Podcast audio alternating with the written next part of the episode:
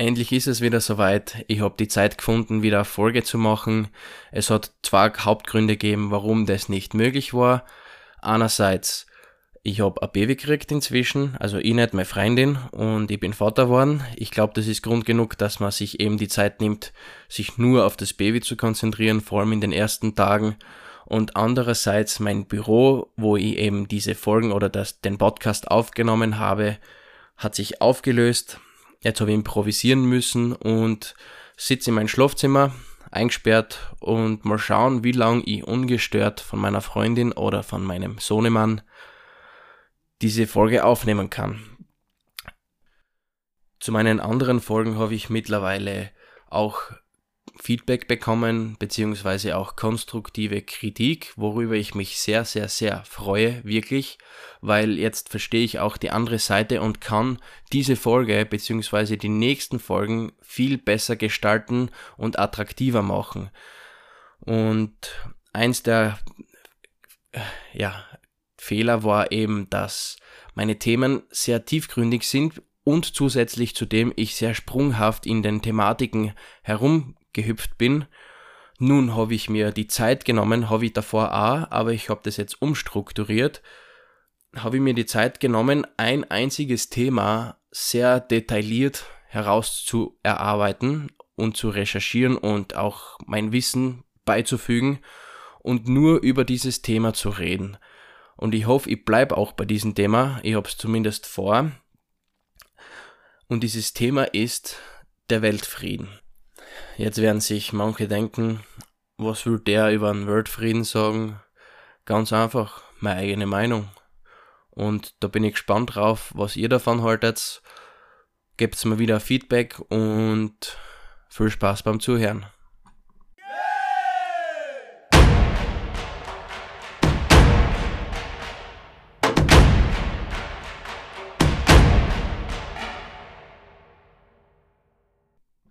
Wer wünscht sich nicht den Weltfrieden? Naja, wahrscheinlich gibt's ein paar da draußen, die sich den nicht wünschen, und zwar diejenigen, die davon profitieren. Doch im Großen und Ganzen traue mir zu behaupten, wünscht sich das fast jeder. Und um diesen zu erreichen, möchte ich ein kleines Gedankenspiel machen. Um Frieden auf der Welt zu haben, müssen wir Frieden zwischen den Kontinenten haben. Um Frieden auf den Kontinenten zu haben, sollten wir genauso Frieden in diesen Ländern auf den Kontinenten haben. Um Frieden zwischen den Ländern zu haben, müssen wir Frieden in unseren Städten und Gemeinden haben. Um Frieden in den Gemeinden zu haben, sollten wir genauso in der Nachbarschaft beziehungsweise im Haushalt, in den Haushältern Frieden haben. Um Frieden im Haushalt zu haben, muss es in der Familie Frieden geben. Um Frieden in der Familie zu haben, muss ich in mir den Frieden gefunden haben. Und das Thema, das wir heute angehen, nennt sich deine eigene Projektionen zu erkennen und zu verstehen. Denn eine Projektion bedeutet nichts anderes wie alles, was du siehst, beziehungsweise alles, was du wahrnimmst in deinem Leben und in deinem Umfeld, zeigt dir, wer du wirklich bist. Da gibt es einen Spruch, der nennt sich, hör einem Menschen zu, wie er über die ganze Welt redet und du wirst nichts über die Welt wissen, aber fast alles über den Menschen. Und schlussfolgernd aus diesem Zitat äh, sehen wir die Welt nicht, wie sie tatsächlich ist, sondern wir nehmen sie wahr und projizieren eigentlich nur das, was wir selber sind. Eine kurze Metapher bezüglich dieses Themas. Eine schöne, also wirklich wunderschöne Blondine spaziert durch die Innenstadt an einem heißen Sommertag und sie, ist wunderschön, also wirklich lange Beine, sie trägt einen Minirock, ein Trägerleiberl, schwarze, hohe High Heels und blonde, lockige Haar, wirklich einfach nur Hingucker. Und sie spaziert da einfach so bei so einem Straßencafé vorbei und dort sitzen Menschen und am ersten Tisch sitzt eine übergewichtige Frau, die, die sieht die blonde Dame und denkt sich, bah, wieso haben immer die anderen im Leben so viel Glück? Wieso hab ich das nie? Das ist so unfair, das Leben. Und in dem Moment bestellt sie sich einen zweiten Kuchen und ja, frisst ihn vor lauter Frust in sich hinein.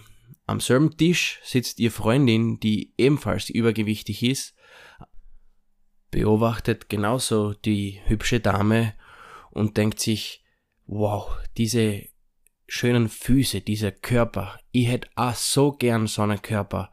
Und im gleichen Moment schiebt sie ihren restlichen Kuchen eben auf die Seite und meldet sich ab dem nächsten Tag im Fitnessstudio an und seit dem Tag an hat sie jeden Tag hart dafür trainiert. Am nächsten Tisch sitzt ein ehemaliger Orthopäde, 70 Jahre alt, zurückgelehnt, mit den Füßen überschlagen, schaut der jungen hübschen Dame zu und denkt sich nur, wenn du wüsstest, was deine Schuhe mit deinem Körper anrichten, im Alter wirst du das erst merken, welche Schmerzen du haben wirst. Am selben Tisch weiter drüben sitzt ein katholischer Theologe, der was grad Mittagspause macht und eine Jause isst und wie er die Dame sieht, reißt er die Augen auf und denkt sich, was ist nur aus unserer Welt worden? Diese Freizügigkeit, eine Schande, Schande über diese Dame. Unglaublich.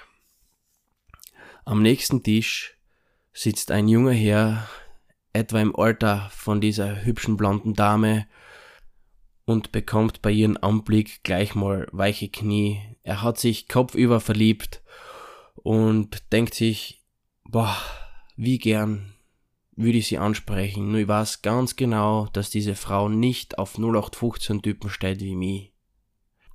Am letzten Tisch sitzt eine ältere Dame, sehr attraktiv für ihr Alter, gut gekleidet, rote lange Haare, gutes Parfüm trägt sie und wie sie die junge Dame sieht, denkt sie sich, Mädchen, genauso wie du hier heute bist, war ich auch einmal und heute gehöre ich zum alten Eisen und morgen wirst es du sein.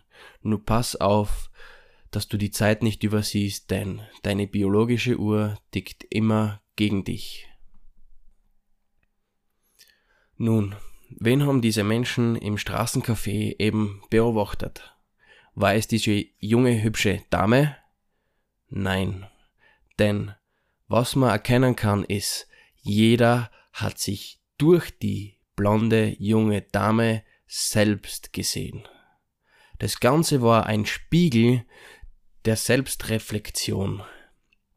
Und eben das nennt man Projektion. Was hat jetzt die junge, blonde, hübsche Dame damit zu tun? Genau gar nichts. Sie ist neutral und bedeutungslos, denn sie geht nur vorbei und jeder hat sie beurteilt und verurteilt.